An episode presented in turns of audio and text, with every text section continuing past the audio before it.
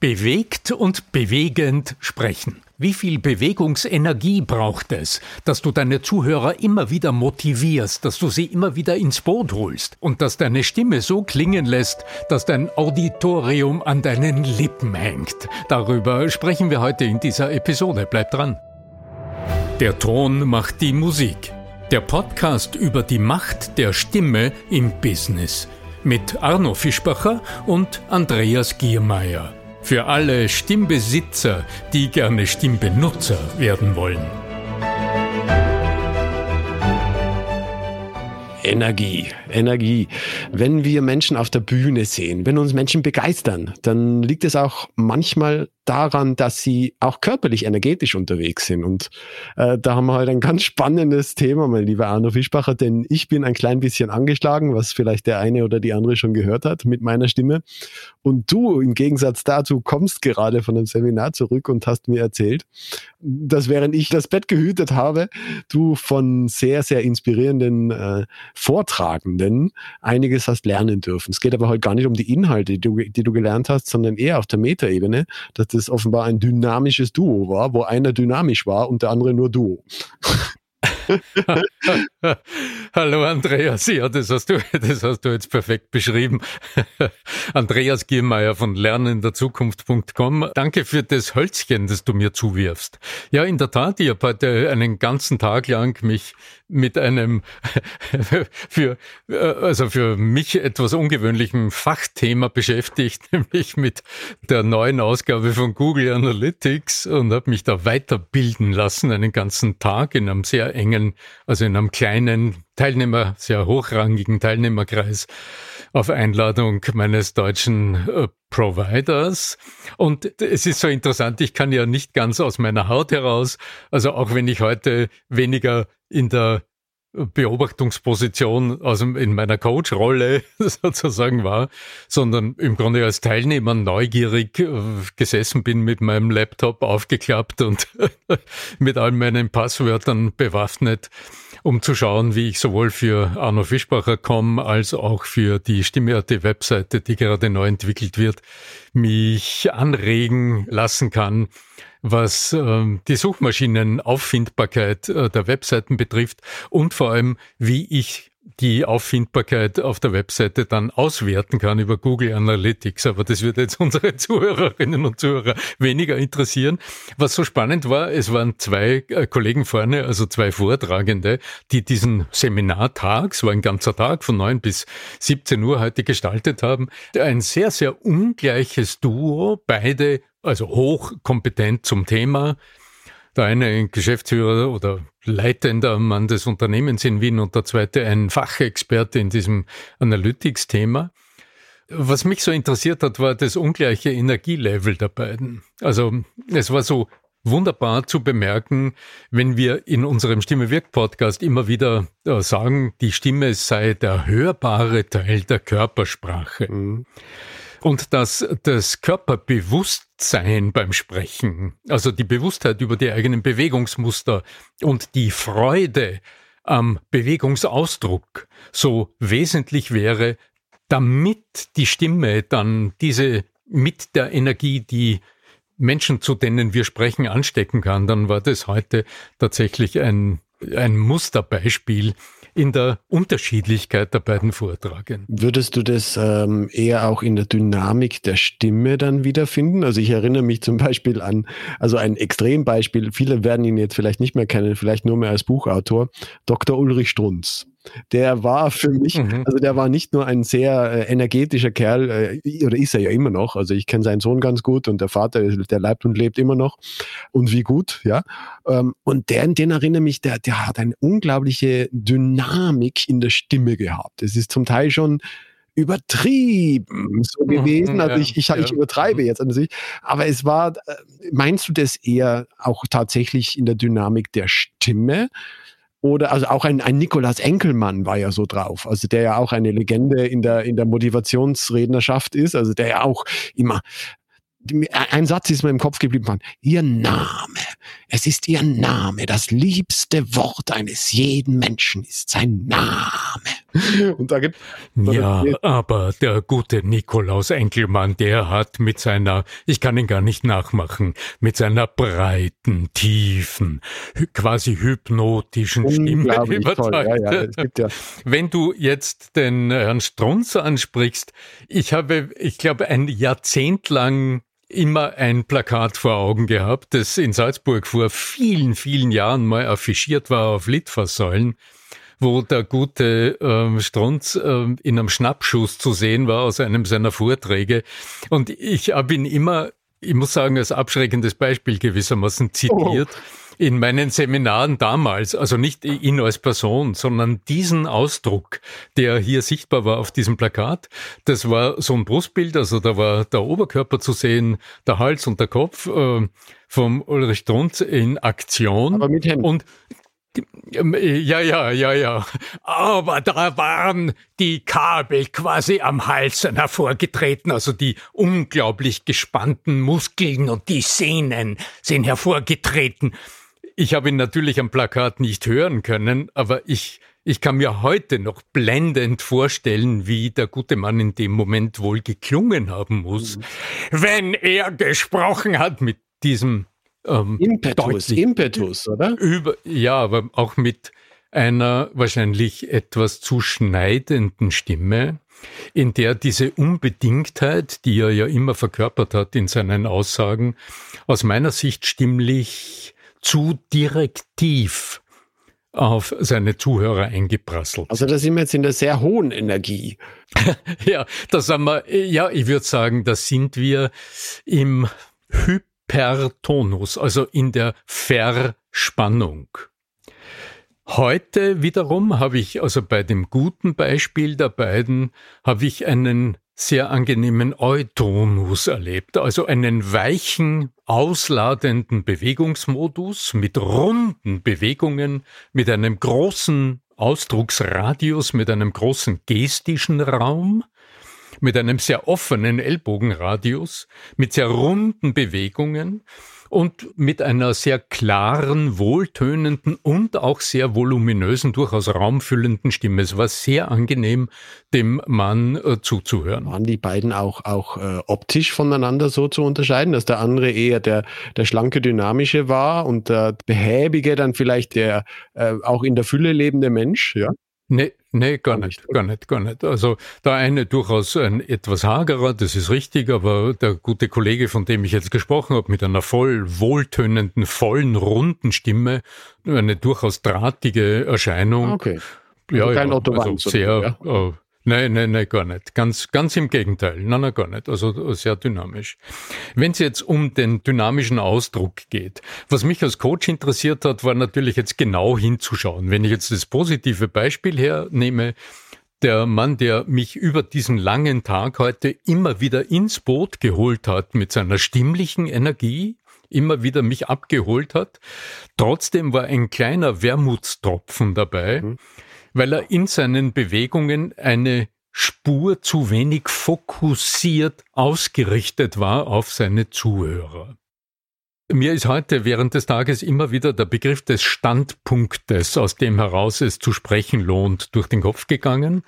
Und das ist so ein schönes Sinnbild, weil Worte, Worte haben so große, äh, verraten einfach so viel. Wenn du aus einem Standpunkt heraus sprichst, dann heißt es, du gehst nicht während des Sprechens, sondern du hast einen Standpunkt, also du stehst und richtest dich auf deine Zuhörer aus und deine Energie jetzt im übertragenen Sinne, das ist ja ein Wortbild, die Energie beim Sprechen, also das, was aus dir herausströmt, darf von dir zu den anderen direkt ausgerichtet hinströmen.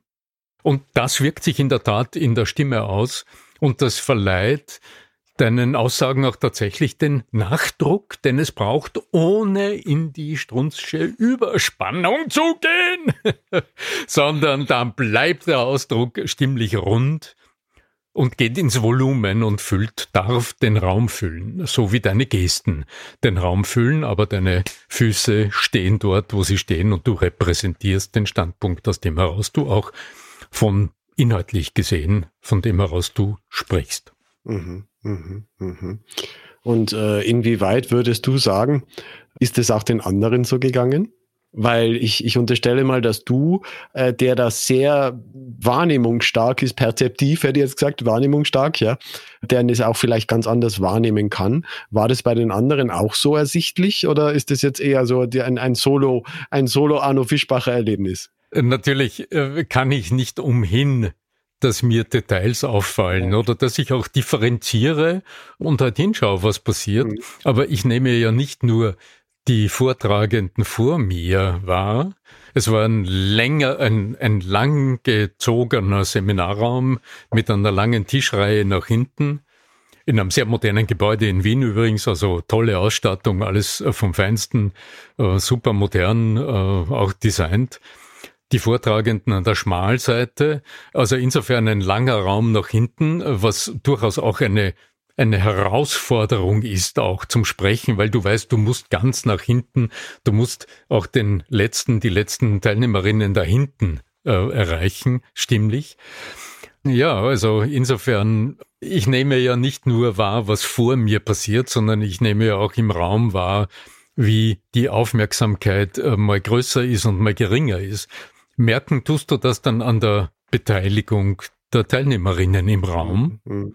und nicht nur körpersprachlich, nicht nur in der Art und Weise, wie sie, jeder hat einen Laptop vor sich gehabt und man arbeitet in so einem Workshop auch tatsächlich an der eigenen Domain und an äh, den eigenen Analytics und experimentiert dort mit Sachen und hat Aufgaben zu erledigen am Laptop.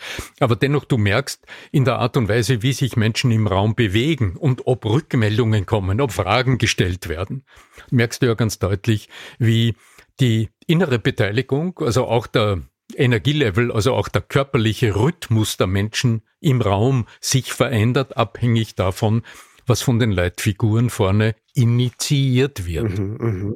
Denn die Spiegelneuronen lassen sich ja nicht abschalten ja. und speziell in einer Situation, das haben viele, also ich weiß es aus meinen Coachings, wenn ich mit Leuten arbeite, die in einem Raum mit lauter Computern vortragen sollen und jeder sitzt hinterm Bildschirm.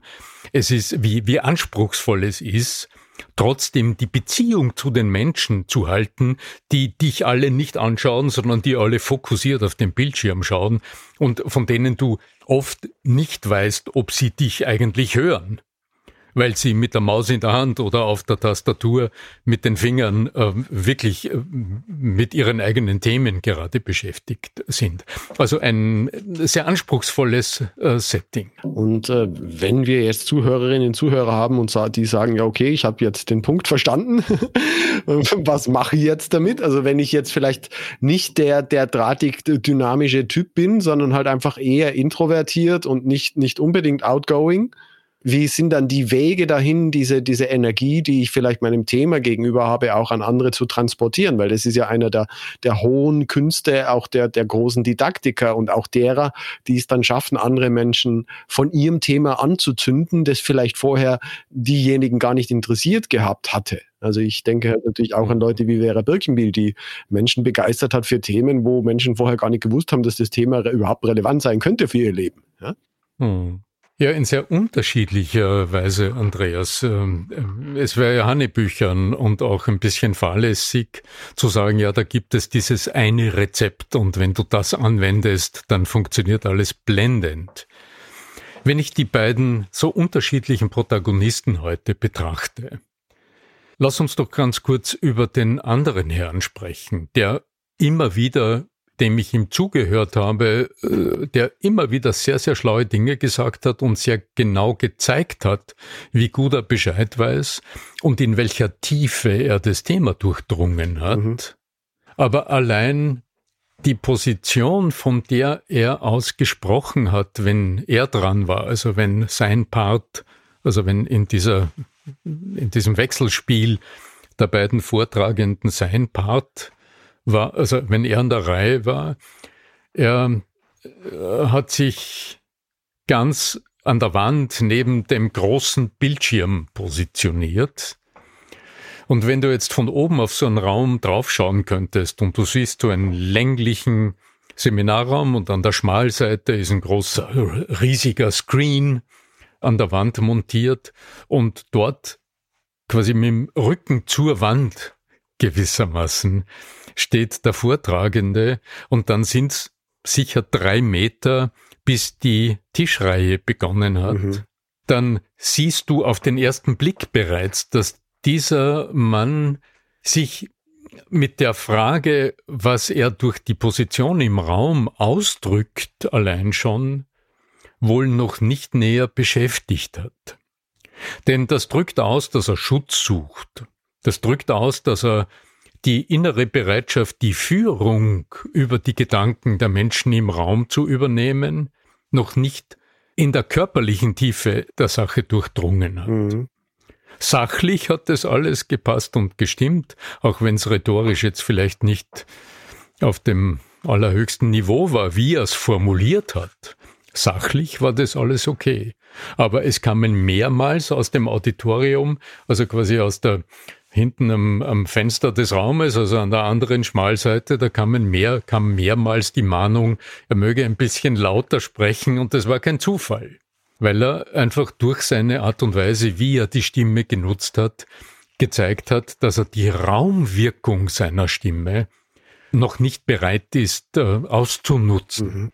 Was auch heißt, was ja ein, ein psychologisch gesehen wahrscheinlich auch widerspiegelt, dass er ganz sicher ein, ein in sich das alles hat, aber der Raum, in dem sich seine Kompetenz entfalten darf, diesen großen Raum noch nicht ausfüllt. Mhm. Und körpersprachlich ist es eins zu eins ablesbar, enger gestischer Radius, kaum ausladende Bewegungen, die Position im Raum war da auch verräterisch insofern. Und es hat insgesamt zusammengepasst, so wie ich ihn auch als Person, als Persönlichkeit wahrgenommen habe. Ja, wenn es wieder wenn in sich stimmig ist, dann ist ja eh okay, oder? Oder wenn du jetzt ja, ist in Ordnung. hättest, wo hättest du angesetzt? Ich hätte wahrscheinlich zuallererst bei der Körperwahrnehmung begonnen, einfach mal zu schauen, wie gelingt es ihm, bevor er zu sprechen beginnt, sich körperlich wahrzunehmen, um seine innere Sicherheit, um seine innere Souveränität zu spüren, also um das wahrzunehmen. Aber ich hätte wahrscheinlich als allernächstes sofort, ich wäre über die Sprache äh, gegangen. Mhm.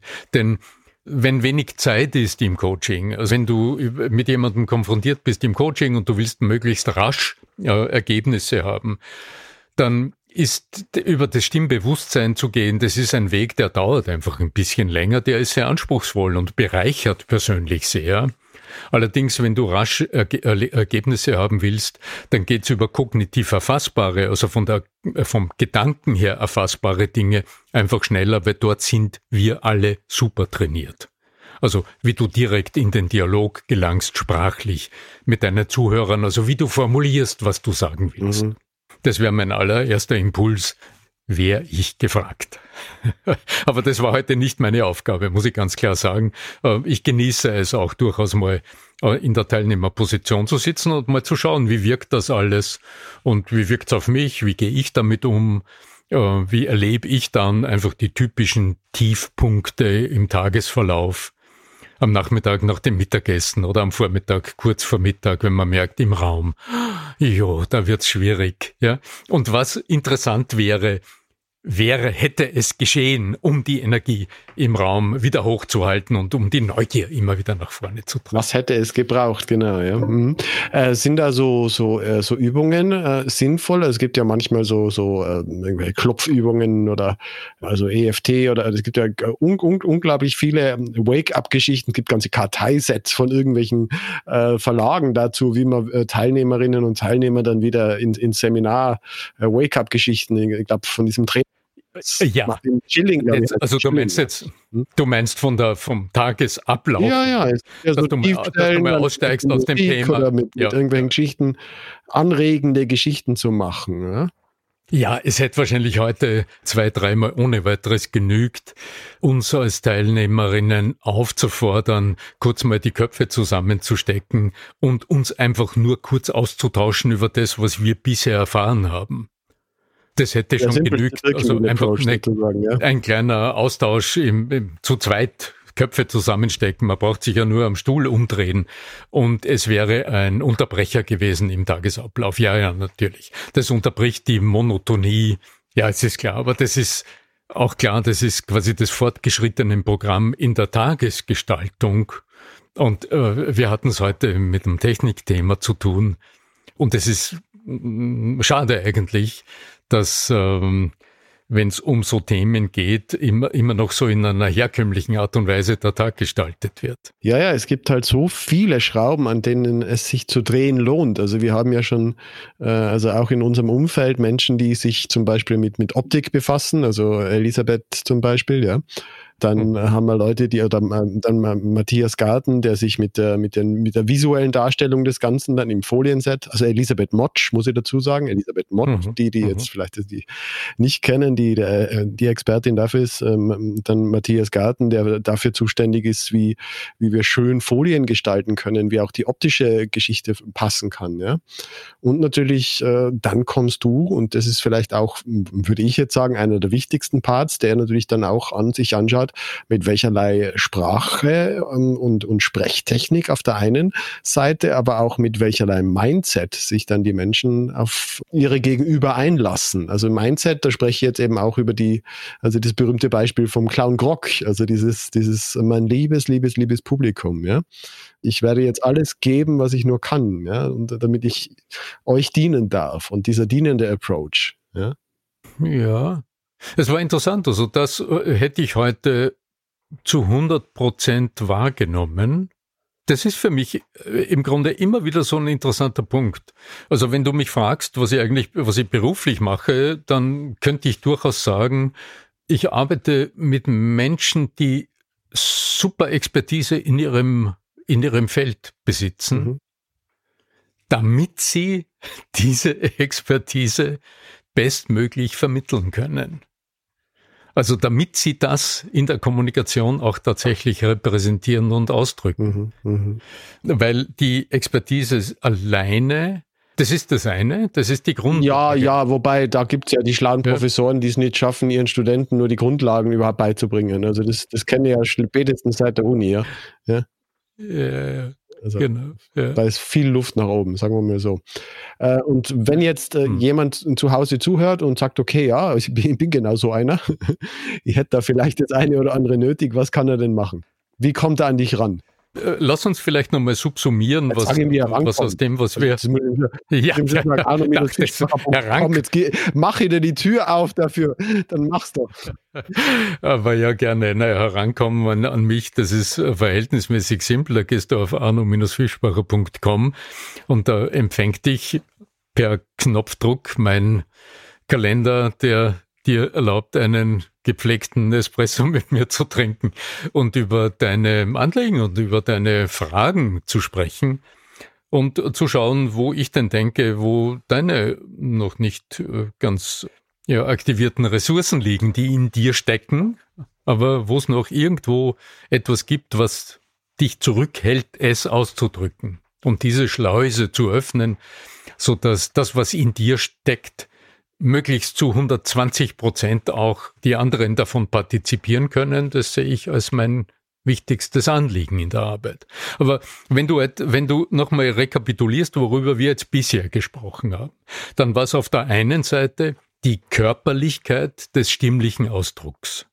Also, dass die Stimme als der hörbare Teil der Körpersprache immer deine Bewegtheit, deine körperliche Bewegtheit benötigt, damit das, was du sagst, auch wirklich bei uns mit aller Energie mit dieser ansteckenden Energie landet. Motivation kommt ja von movere irgendwo, also dieses Bewegen, movere, ja? ganz genau, vom Bewegen, bewegt werden, genau.